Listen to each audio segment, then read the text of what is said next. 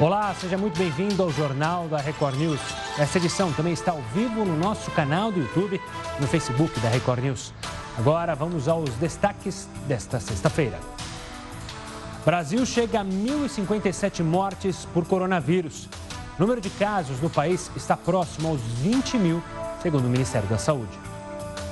O Conselho Regional de Medicina de São Paulo denuncia o Instituto Adolfo Lutz ao Ministério Público fiscalização apontou irregularidades no armazenamento de amostras para testes de coronavírus. O Ministério da Saúde lança medidas para prevenir coronavírus em povos indígenas. Jovem Yanomami, de 15 anos, morreu com a doença nesta quinta-feira. Isolamento social reduz poluição nas grandes capitais. Estudos apontam redução na mancha de composto químico que surge com a queima de combustível. Universidade Paranaense produz álcool em gel com bebidas apreendidas pela Receita Federal. O produto é distribuído para prefeituras e órgãos públicos do Estado. 83 países anunciam adiamento na cobrança de impostos durante a pandemia de coronavírus. A medida visa proteger contribuintes de gastos excessivos.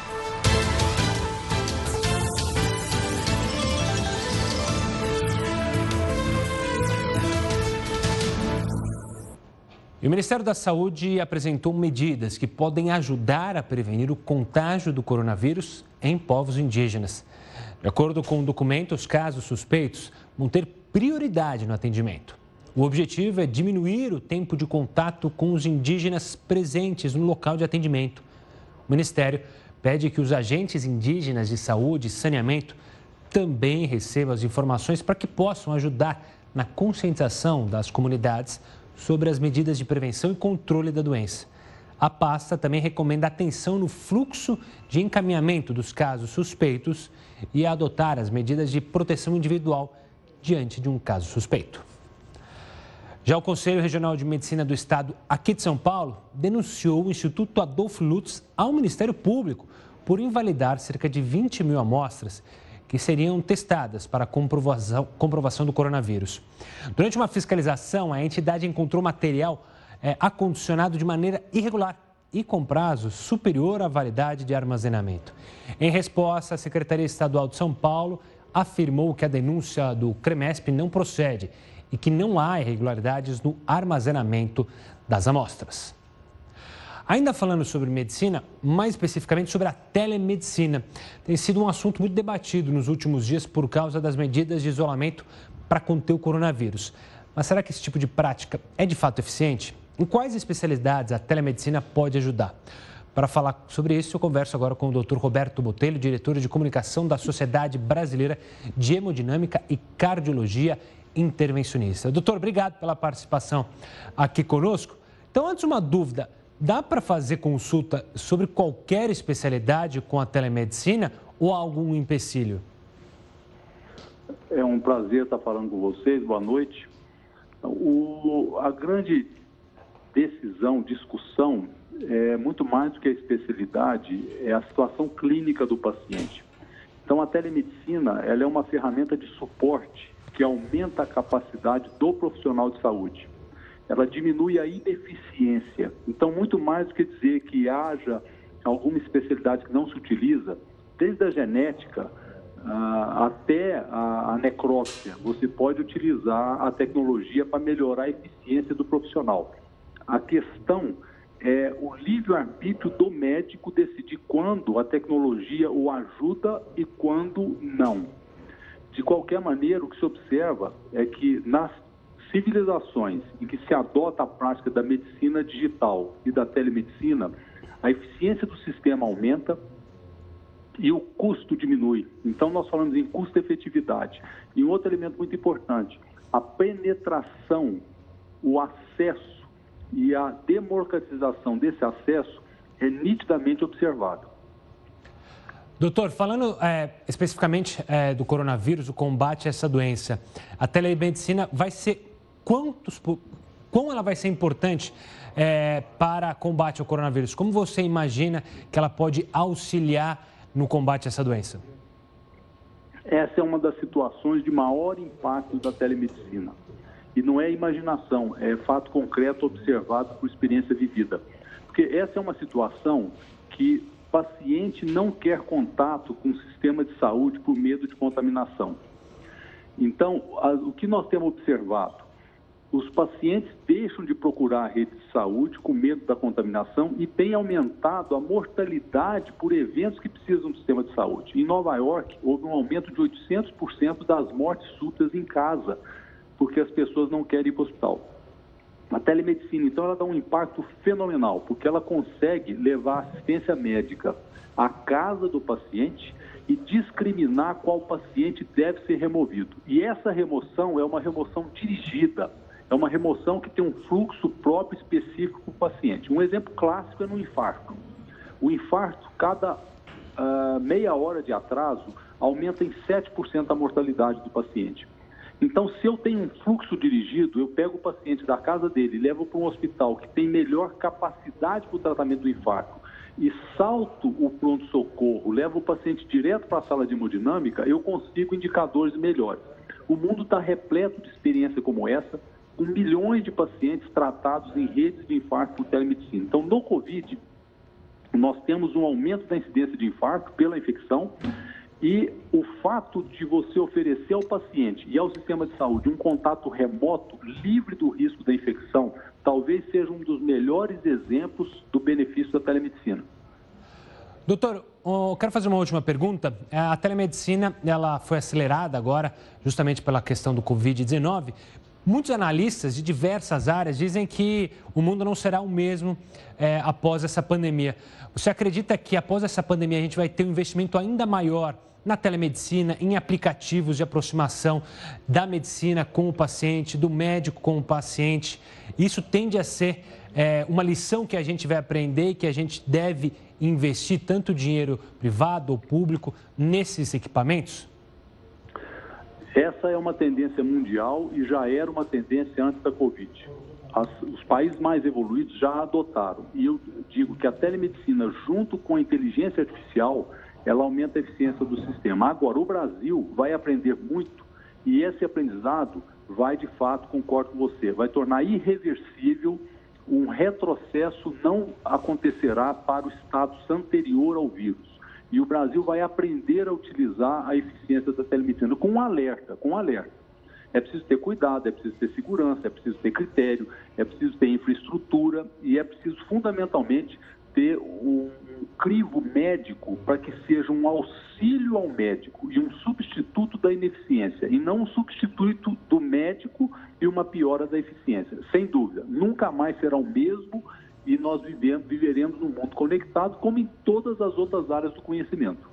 Doutor Roberto Botelho, obrigado pela participação e pelas explicações sobre a telemedicina. Até uma próxima. Até uma próxima. Obrigado.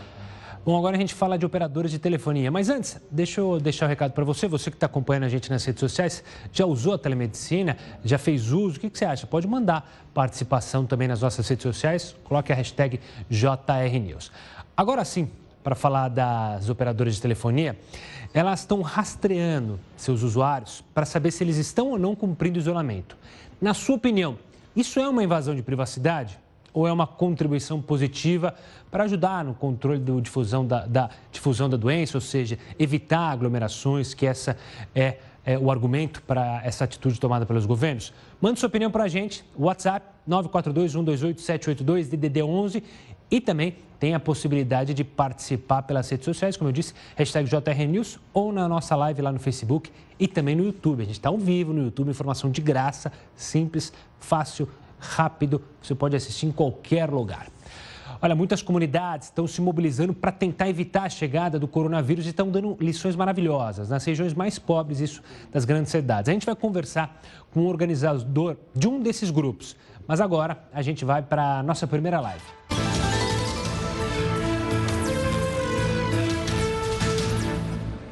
JR News de volta está para falar da Justiça do Rio de Janeiro, que ela decidiu manter restrita a circulação de veículos entre municípios do estado. Uma liminar tinha derrubado parte do decreto na última quarta-feira, mas ela voltou a valer depois de um recurso ter sido aceito durante o plantão judiciário. Portanto, táxis, ônibus, vans intermunicipais e transportes por aplicativo continuam proibidos de circular entre o município e outro. Olha, muitas comunidades decidiram não esperar por medidas do poder público e estão se mobilizando em ações contra o coronavírus. Existe até um grupo que montou um plano de ações que está sendo usado em cerca de 300 favelas do Brasil. Eu converso agora com o Daniel Cavaretti, que é um dos fundadores e coordenadores nacionais do G10 Favelas. Ele é um bloco formado por 10 comunidades do país e eu vou pedir para ele, claro, claro explicar para a gente como funciona, como que foi a ideia, Daniel, de criar o G10 e como ele está atuando é, nessa guerra contra o coronavírus que não invada as comunidades e as favelas. Obrigado por falar conosco, Daniel. Oi, boa noite a todos. Obrigado aí pelo espaço para a gente mostrar aí todas as ações que estão sendo feitas e o lado bom né, das comunidades brasileiras e tudo que tem sido bem organizado dentro de várias favelas em todo o Brasil. O G10 ele é anterior ao coronavírus. A ideia do G10 vem unir líderes comunitários e empreendedores de impacto social de todo o país com o intuito de aproximação de todas as comunidades brasileiras para que exista um desenvolvimento econômico e social maior dessas áreas urbanas, né? Então já vim, já já teve essa aproximação para o crescimento. É um, é, a gente estima aí com dados do Outdoor Social e do Instituto Locomotiva que essas áreas urbanas, se reunidas as 10 maiores favelas do Brasil, é, circulam cerca de 7 bilhões é, de reais por ano, né? Se juntar todas as grandes favelas, é, é um potencial econômico gigantesco, mais de 120 bilhões. Então, o G10 surge anteriormente ao Corona, com esse intuito de unir as favelas e os empreendedores de impacto social, para que unidos exista um desenvolvimento dessas regiões e o, e o morador possa ser protagonista da sua própria transformação. E aí vem o coronavírus e o momento em que as favelas precisam estar unidas, né? E os moradores também podem ser protagonistas disso evitando aí o contágio e a proliferação do vírus e fazendo com que o país supere esse momento de uma forma melhor possível. Então, o que, que a gente fez? É, logo que iniciou esse, esse, esse, essa pauta, né, essa possibilidade aí do corona, a gente passou a estudar um pouco dos dados e montar cenários possíveis e a gente montou um, um plano de ação com processos específicos para esse momento, né? Então, é, a gente chamou esse, esse conjunto de processos né, e esse plano de ação como Comitê dos Bairros, porque a gente pegou Paraisópolis, que é uma favela gigantesca de São Paulo, né, são mais de 100 mil pessoas morando lá na comunidade, e a gente dividiu em micro-regiões. Então, a gente pegou o mapa ali de Paraisópolis, dividiu em várias micro-regiões, e cada micro-região que tem, é, em média, de 50 casas, ela é coordenada e monitorada por, uma, por um morador voluntário. São 420 moradores voluntários. E esses moradores voluntários, que chamam presidentes de rua, eles têm aí quatro funções. A primeira é monitorar é, essa região para ver se, se tem algum suspeito de ter o coronavírus e levar informações para eles, né? Levar informações sobre a necessidade e a importância da quarentena, a, necess... a importância e a gravidade do, do, do vírus, né? para as pessoas realmente seguirem essas recomendações.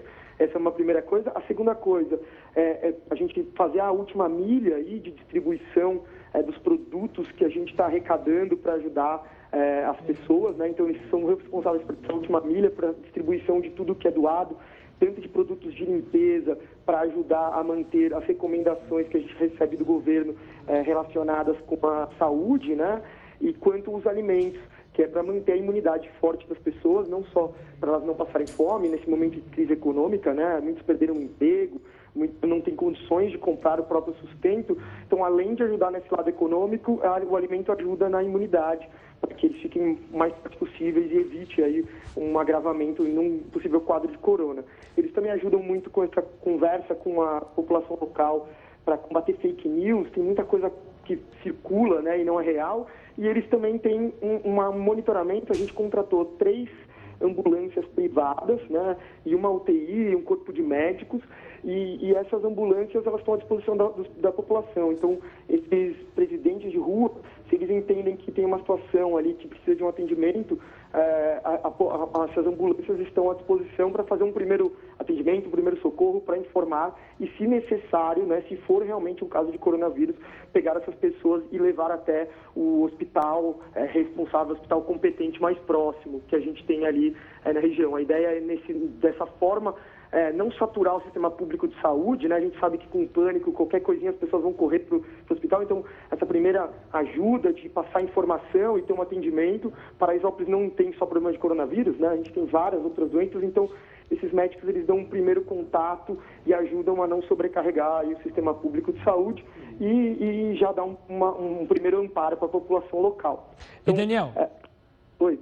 Não, e o que eu queria saber, é, é, infelizmente a gente tem algumas áreas é, da nossa sociedade que algumas pessoas não estão levando tão a sério ou não levam da seriedade que deve se levar esse vírus, às vezes negando é, até o contágio, enfim. É, como tem sido o contato com é, as comunidades, com os moradores de Paraisópolis, já que a gente está falando mais especificamente de Paraisópolis, há um respeito ao vírus, e, ou seja, é, em tentar diminuir mesmo é, a circulação das pessoas, o convívio social ser deixado um pouco de lado para justamente a gente não deixar que o vírus chegue em Paraisópolis? Há uma resposta positiva é, da comunidade, é, dos moradores de Paraisópolis? Falando de Paraisópolis e de todas as comunidades que a gente acompanha, existe uma resposta positiva, sim. Entretanto, a realidade dessas famílias é muito diversa, né? Muito diversa do, de outras áreas urbanas. Então, muitas vezes as pessoas mandam, o governo faz comunicações genéricas e muito se vê na TV falando, não, tem que fazer quarentena, tem que ter o isolamento social, você tem que ficar na sua casa para evitar aglomeração. Só que aí a pessoa volta na casa dela e ela mora num pequeno espaço com 20 outras pessoas, então se aglomeram ali, né? Então, é, sem, tá, tá, esses dias fez um calor 30 graus, até mais, e aí não tem aquelas condições ali é, para poder ficar o tempo inteiro em casa, né? É, as condições são diferentes das, das classes mais ricas, né? É, tem muitas áreas em Paraisópolis, por exemplo, que, que tem córregos com esgoto a céu aberto. Você fala em higiene, só que a pessoa olha para baixo da casa dela e vê um córrego a céu aberto. Então, é, existe um respeito e um entendimento, entretanto, a realidade para se fazer uma quarentena e se enfrentar isso é muito diferente. Claro. Então, se não existir uma comunicação e um plano específico para as favelas, é difícil respeitar uma quarentena. O lado econômico é outra coisa que pesa. É, as pessoas, é, hoje, muitos dos, das pessoas que, que, são de favela trabalham informalmente, né? E trabalham nos comércios locais. Com o fechamento desses comércios locais, o índice de desemprego aumentou demais dentro das comunidades, né? E aí o lado econômico começa a pesar. É, as famílias relatam muito isso, olha, estou conseguindo segurar um pouco de tempo, mas eu não vou ficar conseguir ficar em casa sem trabalhar, porque vai faltar é, as coisas aqui dentro de casa. Então, me parece que é, eles até entendem, então está toda a população entendendo a importância de ficar em casa, só que se não tiver algo bem estruturado para que possibilite que a quarentena seja respeitada, fica muito complicado, né? Porque informação, um plano governamental mais genérico, como foi no começo, uhum. a gente está vendo até uma mudança, uma particularização aos poucos, mas aquele plano mais genérico, aquela comunicação mais genérica, não atinge essa parte da população que tem todos esses outros problemas que precisam ser observados. Daniel, antes de me despedir com você, eu queria saber se há maneiras para quem está assistindo é, aqui o Jornal da Record News em colaborar com o G10? Há alguma maneira buscar nas redes sociais? Alguma maneira que ele possa... Tem nossas redes sociais, arroba... Por favor. Ah, a gente tem nossas redes sociais, né? O arroba G10 Favelas mostra bastante do trabalho que a gente vem fazendo, não só em Paraisópolis, mas também na Rocinha, em Heliópolis, em Cidade Tiradentes. Tem, a gente tem lideranças muito interessantes com trabalhos maravilhosos nessas regiões também. Então vocês podem saber mais sobre os trabalhos que estão sendo realizados é, em todos os, em Coroadinho, por exemplo, também, no Maranhão, uhum. é, Jurunas. Então a gente tem todos ali dentro das nossas redes sociais, arroba G10 é, Favelas e nosso site g10favelas.org. Então ali eles vão entender um pouco o que está acontecendo, saber mais informações sobre os projetos, sobre cada uma das regiões e também podem ver os links para doações. Daniel, obrigado muito pela participação aqui conosco. Parabéns pelo trabalho que vocês têm feito nessa ajuda. Toda ajuda é bem-vinda. Fica o aviso para você que está aí assistindo. Se quiser conhecer mais o G10 Favelas, é só entrar ou nas redes sociais ou então no site g10favelas.org. Obrigado, Daniel. Muito obrigado, gente. Agora a gente fala da Universidade Estadual do Centro-Oeste do Paraná, que veja só que interessante, eles estão transformando bebidas alcoólicas que foram apreendidas pela Receita Federal em álcool gel para combater o coronavírus. Pois é, a parceria existe desde 2009, quando a universidade utilizava o material apreendido para a produção de combustível. Mas, por conta da elevada pureza do produto, os pesquisadores começaram a usá-lo para a fabricação do álcool para limpeza. Diariamente, cerca de 500 quilos de álcool em gel são produzidos por professores e estudantes da universidade e depois são distribuídos para prefeituras e órgãos públicos do estado. Uma bela iniciativa. Agora a gente vem aqui para o nosso telão para mostrar é, como é que está o coronavírus no mundo. Esse telão você já conhece bem, essa é, feito pela John Hopkins University, junto com todas as os casos do mundo, eles compilam tudo e a gente vê esse número alarmante, né? Hoje a gente está próximo a 1 milhão e 700 mil casos em todo o mundo. É, aí você está vendo a lista dos países, né? Estados Unidos segue na, é, na ponta com o maior número de casos, são quase 500 mil. Na Espanha vem na sequência, Itália logo em seguida, aí França, Alemanha, China, o Reino Unido que deu uma subida, inclusive passou o Irã, que estava enfrentando muitas dificuldades. Vamos para outro ponto da tela que eu quero mostrar para vocês, é, o detalhamento sobre o total de mortes, e é legal que esse número está um do lado do outro. São 100 mil mortes, é impressionante, né? É triste saber que 100 mil pessoas perderam a vida por causa dessa nova doença. Mas também é positivo olhar que ó, 376 mil pessoas venceram a batalha contra o coronavírus, é, passaram pelas dificuldades, algumas mais, outras menos, mas sobreviveram e esse número a gente tem que, claro, olhar com muito carinho em todo o mundo. Então, está aí o parâmetro do coronavírus em todo o mundo. Agora a gente vai falar com o Heródoto Barbeiro. O Heródoto vai contar para a gente sobre uma decisão do México, que segue a de outros países, de diminuir a produção de petróleo e o quanto isso pode afetar nós, brasileiros. Professor, uma boa noite para você. Vai afetar, vai faltar petróleo aqui ou não? Bom, Gustavo, sabe como é que é, né? Estamos atentos aí ao que está acontecendo. Mas olha, Gustavo, a questão dessa, dessa notícia é assim, o que, que o México tem a ver com o tanque do carro do pessoal que não pode sair de casa, que está fazendo então essa, esse isolamento? Queria lembrar o seguinte, os países da OPEP, Organização dos Países Exportadores de Petróleo, ela perdeu muito a sua importância. Ela tinha importância muito grande no passado. Hoje ela tem uma importância relativamente pequena. Ou seja, eh, os países exportadores de petróleo hoje já não dominam mais o mercado mundial de petróleo, como eles dominavam alguns anos atrás, quando eles impunham o preço do barril de petróleo. Então eles se juntavam, aumentavam o preço do mercado mundial e com esse motivo então gasolina, diesel, querosene, etc. também subia de preço. Mas agora tem tanto petróleo no mundo, mas tanto petróleo no mundo, que a OPEP perdeu a importância e houve até uma briga recente entre a Rússia de um lado e a Arábia Saudita do outro, que são grandes produtores mundiais de petróleo, a ponto então de jogar o preço do petróleo lá embaixo. Imagina que o petróleo já chegou a custar 70 dólares o barril, é, recentemente ele está custando menos de 20 dólares. Com isso, os países que têm o chamado ouro negro, nem sei se pode ser chamado mais de ouro negro, eles começaram a perder muito dinheiro. Então resolveram fazer um acordo na chamada lei da oferta e da procura. Qual é? Vamos diminuir a oferta de petróleo no mundo, porque o preço vai subir. Mas para isso, eles precisavam da concordância da Rússia, da Arábia Saudita e dos países da OPEP. Faltava o México, que também é grande produtor mundial de petróleo.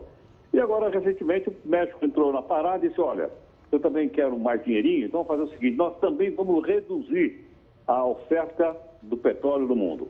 Com isso, você pode esperar o seguinte: nas próximas semanas, porque um fato como esse não acontece de uma hora para outra, o preço do barril de petróleo vai subir novamente. Subindo, logicamente, vai subir o preço da gasolina e vai subir o preço do diesel.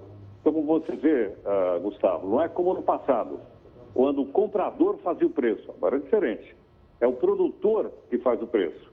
Esse pessoal se reuniu de uma maneira bastante inteligente, por interesses deles, obviamente, e com esse, por esse motivo nós vamos ter um petróleo mais caro, provavelmente nos próximos dois meses daí para frente. Se isso aí vai se manter ou não, a gente vai acompanhar com detalhes e se houver qualquer mudança, a gente conta aqui o pessoal que acompanha toda noite o nosso jornal da Record News. Valeu, Heródoto. Daqui a pouco ele volta com novos comentários e outras análises. A gente vai falar muito também do Ministério Público, que ele tomou uma medida de incluir as grávidas no grupo de risco para o coronavírus. Mas por que será? A gente vai explicar no próximo bloco. Agora a gente vai para mais uma live e eu conto com a sua participação.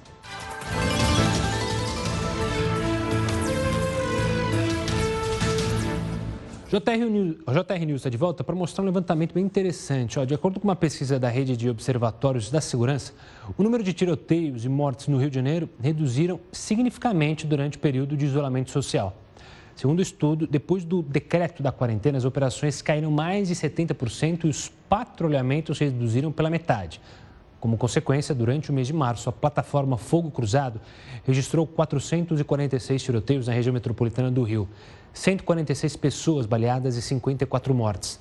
No mesmo período do ano passado, foram 795 tiroteios, 357 baleados e 129 mortos. E o Ministério da Saúde incluiu gestantes e mulheres com filhos recém-nascidos no grupo de risco para o novo coronavírus. Para explicar essa mudança e por que essas mulheres agora se enquadram no grupo de risco, eu converso com a Roberta Graber, médica, ginecologista e obstetra. Doutora, obrigado pela participação aqui conosco. Doutora, lá atrás, quando esse vírus começou a surgir, as notícias, muita gente falou: olha, criança responde super bem ao vírus, felizmente elas estão indo, elas não têm uma imunidade boa, enfim, não sabia dizer ao certo o que acontecia, mas as crianças e as grávidas eram apontadas como uma grata surpresa. Por que, que isso mudou? De fato, elas são um grupo de risco ou é uma prevenção? É, porque elas, claro, é, a gente viu o caso de uma grávida que acabou falecendo depois de dar luz. O que, que tem é, de novo para a gente saber dessa doença e como ela afeta as grávidas e as crianças pequenas? Oi, Gustavo, boa noite. Muito obrigada pelo convite. É, então, na verdade, as grávidas, elas sempre são grupo de risco para as doenças infecciosas. Porque durante a gravidez, a gente acaba tendo uma imunidade um pouco diminuída. É, Diferentemente dos outros vírus, como por exemplo o vírus H1N1, né, é, que tem uma predileção pelas grávidas, ele fazia muito mal às grávidas e aos nenéns, o coronavírus, esse Covid-19, parece né, porque é uma doença nova, então é sempre parece, que ele não tem uma predileção especial pelas grávidas, mas as grávidas têm que se precaver, né, então elas são grupo de risco, porque elas têm mais chance, quando pegam uma doença infecciosa, algumas grávidas podem é, ter complicações é, e podem chegar, é, levar a óbito e tudo mais. Então, é importante dizer que elas são grupo de risco, tem que fazer é, o isolamento social. E o mais importante para as grávidas agora é que elas têm que tomar a vacina da gripe. Isso é muito importante, né? Que elas tomem a vacina da gripe para que elas não tenham, é, juntamente com o perigo de pegar uma Covid-19, o coronavírus, a, o H1N1, é, que é, está, é, é, é, vão, vão se proteger com a vacina da gripe. Doutora, é, é, você falou bastante da grávida. É, eu tenho a dúvida também.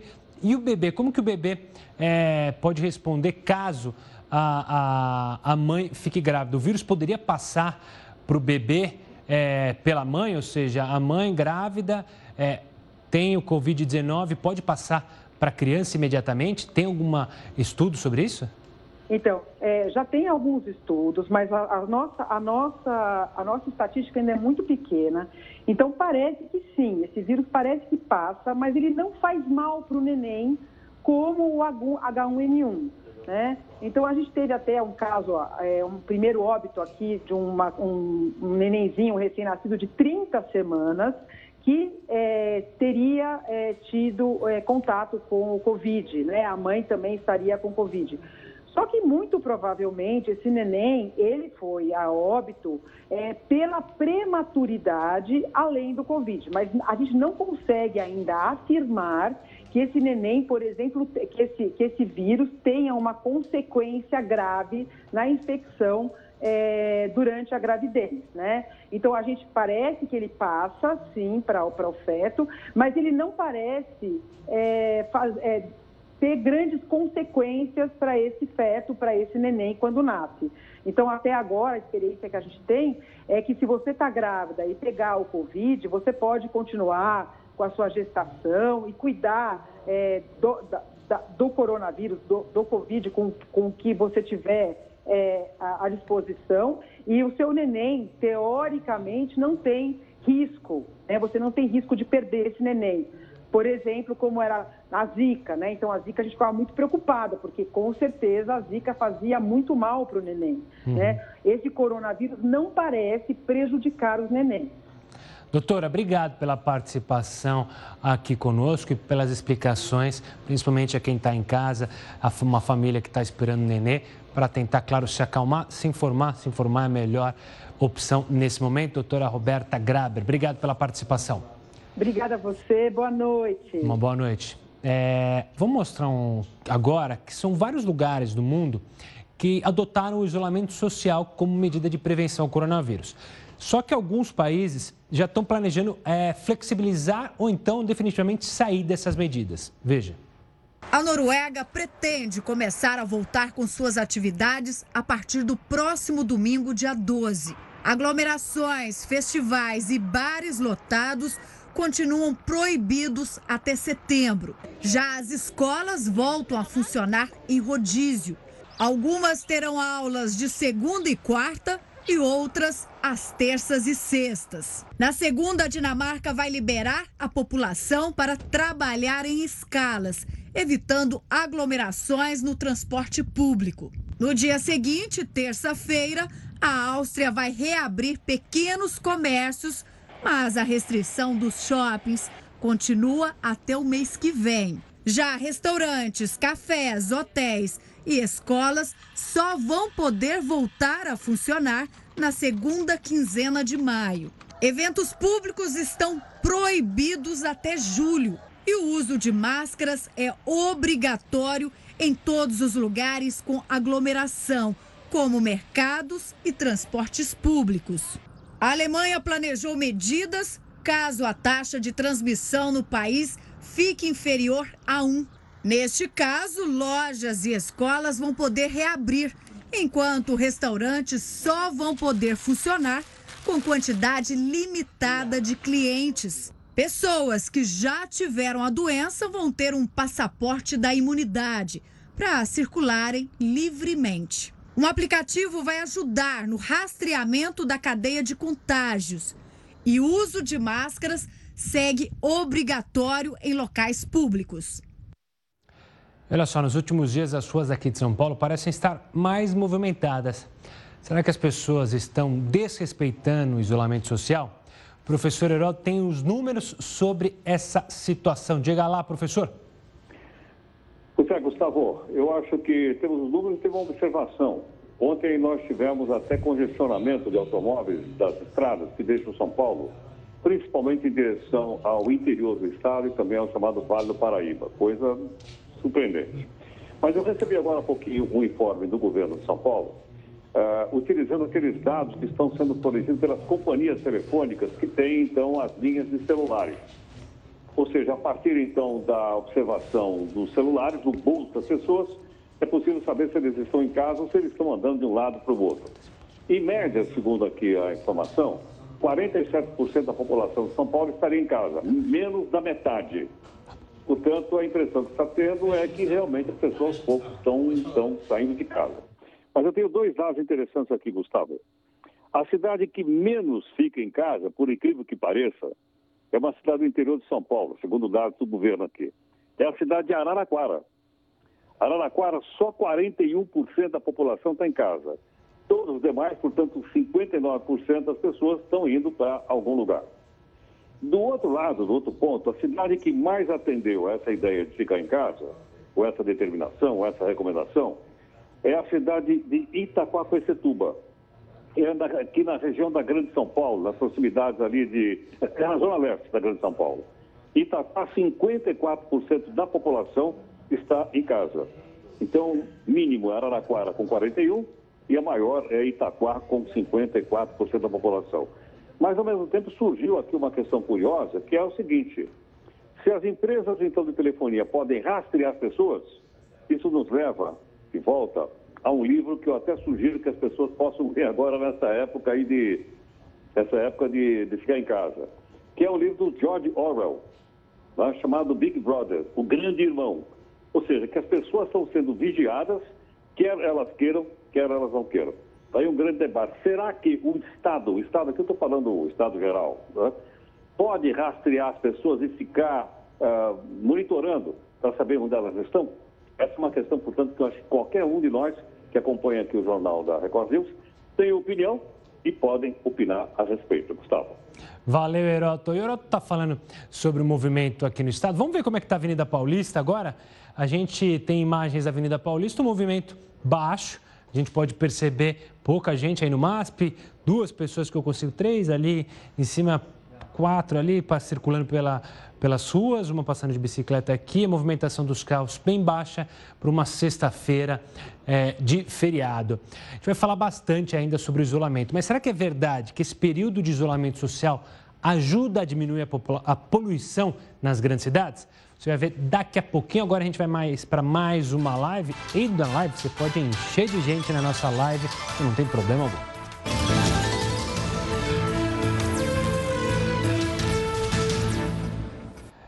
Estudos apontam que já é possível notar uma diminuição na poluição nas grandes cidades do Brasil nesse período de isolamento social. Será que é de fato verdade? Qual o impacto dessa poluição na nossa saúde. Quem vai explicar para a gente é Paulo Saldiva, patologista, professor de medicina da USP e especialista no impacto da poluição na saúde. Professor, obrigado por falar aqui conosco. É, aqui em São Paulo, a gente até teve a mostra da CETESB falando que houve diminuição é, no período de, da, da quarentena que estava mais gente em casa, de fato. Como que isso pode ajudar não só a respirarmos melhor, mas a poluição também é, diminuindo, dá uma força na luta contra o coronavírus? Ah, sim, né? É um prazer estar aqui falando com vocês. É, o, a poluição do ar, ela é, faz uma pequena inflamação no pulmão contínuo e ela está muito associada com a redução da nossa defesa é, contra agentes infecciosos. Então, é, existe, toda vez que aumenta a poluição, existem é, evidências muito sólidas de aumento de internações por pneumonias, infecções viroses e também por doenças cardiovasculares. Nesse sentido, a gente tem duas lições. Primeiro, reduzindo a poluição, seguramente nós vamos dar uma proteção a mais para a população nesse momento difícil. Ou também, se controlar o tráfego, nós podemos fazer uma cidade bem limpa e todos nós notamos que até à noite vemos estrelas que não vemos mais e os dias estão mais claros, mais luminosos. Né? Isso é, mostra que tem jeito para resolver a poluição na nossa cidade. Professor, eu já vi você falando outras vezes que, e assim como outros especialistas de diversas áreas, que o mundo não será mais o mesmo após é, o Covid-19. É, essa lição da poluição e outras lições que a gente tem que tirar sobre essa pandemia para melhorarmos como sociedade e também para a nossa saúde? Eu não tenho dúvida. Historicamente, mesmo na área da medicina, sempre houve, após epidemias, após guerras, um progresso enorme da medicina e da, das técnicas de saúde. E também vamos mudar no sentido ambiental, vemos que é, é possível reduzir a poluição, talvez alguns de nós adotem mais trabalho em casa, é, utilizem mais transporte coletivo depois disso, e principalmente nas relações humanas, sabe? É, eu vejo aqui no meu apartamento, agora não falando como cientista, mas como cidadão, que às vezes a gente mal se cumprimentava no elevador. E agora as pessoas estão ajudando umas às outras, as, os mais idosos, tem, os mais jovens são ajudados pelos mais idosos, pelos mais é, jovens. Né? Isso tem feito com que a gente se preocupe mais com o semelhante, o fato de estarmos não saindo de casa, não só para nos proteger, mas proteger o semelhante. Eu acho que nós vamos sair melhor disso. E isso vai passar e nós vamos sair com uma sociedade mais justa, talvez, e com uma visão mais clara do que é possível eh, fazer. Também vamos mudar alguns conceitos, como, por exemplo, aquela ideia de que vacina fazia mal. Como nós gostaríamos de ter uma vacina eficiente nesse momento, né? E vamos acreditar um pouquinho mais também no nosso sistema de saúde, porque ele está segurando as pontas no momento que todo mundo precisa dele. Professor, obrigado pela participação. Uma honra conversar com você, professor Paulo Saldiva, patologista, tem toda uma história é, no conhecimento sobre a medicina e sobre a ciência. Obrigado pela participação e por falar conosco. Olha, ainda falando da pandemia, é, a pandemia do corona, por causa da pandemia do corona, o coronavírus, o sistema de saúde do estado do Amazonas entrou em colapso e não há mais leitos disponíveis nem respiradores para atender a demanda. Uma solução encontrada pelas autoridades foi reativar um antigo hospital particular e instalar lá 400 novos leitos. Segundo funcionários dos principais hospitais de Manaus, os salários de médicos e enfermeiros estão atrasados e quase 50 profissionais foram infectados pela falta de proteção. E olha, já que a orientação é ficar em casa, muita gente está aproveitando esse período para navegar na internet e mexer no celular. Mas você saberia dizer quais são os aplicativos mais baixados no último mês?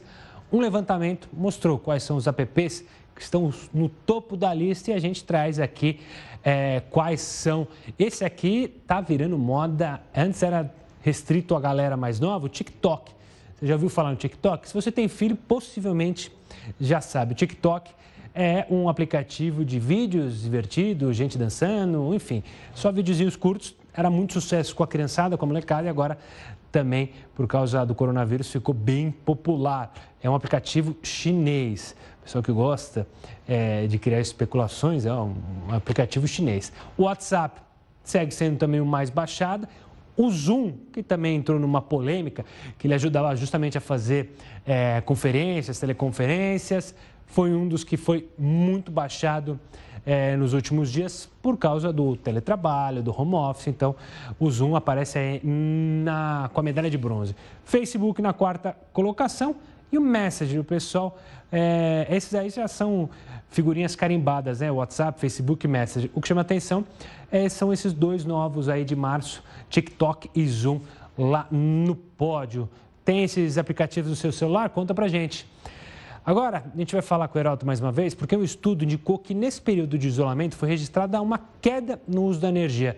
Professor Heraldo Barbeiro tem mais informações sobre esse estudo. Olha, Gustavo, para que as, nossos, uh, as pessoas que acompanham o jornal da Record News, a gente saber se o que está funcionando ou não, por exemplo, se o transporte está funcionando ou não, a gente sabe através dos pedágios. Quando passa menos caminhão, é sinal que o transporte está menor. Quando passa menos ônibus, a gente sabe que o transporte intermunicipal, interestadual é menor. Mas como você sabe, as indústrias brasileiras, de maneira geral, elas são movidas por energia elétrica.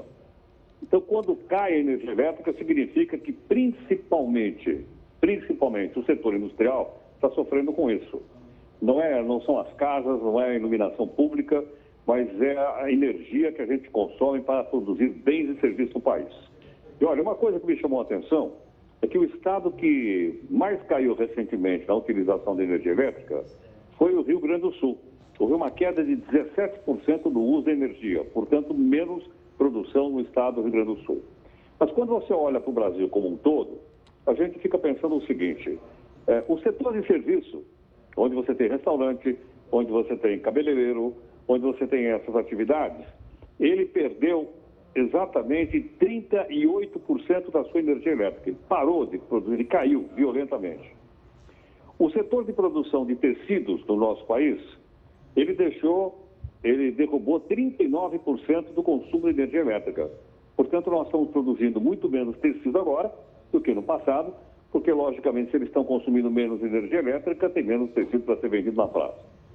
Mas o que me chamou mais atenção nessa, nesse resultado, e acho que as pessoas poderão pensar um pouquinho a respeito disso, é a indústria automobilística. A indústria automobilística, ela perdeu 45% do uso da energia elétrica.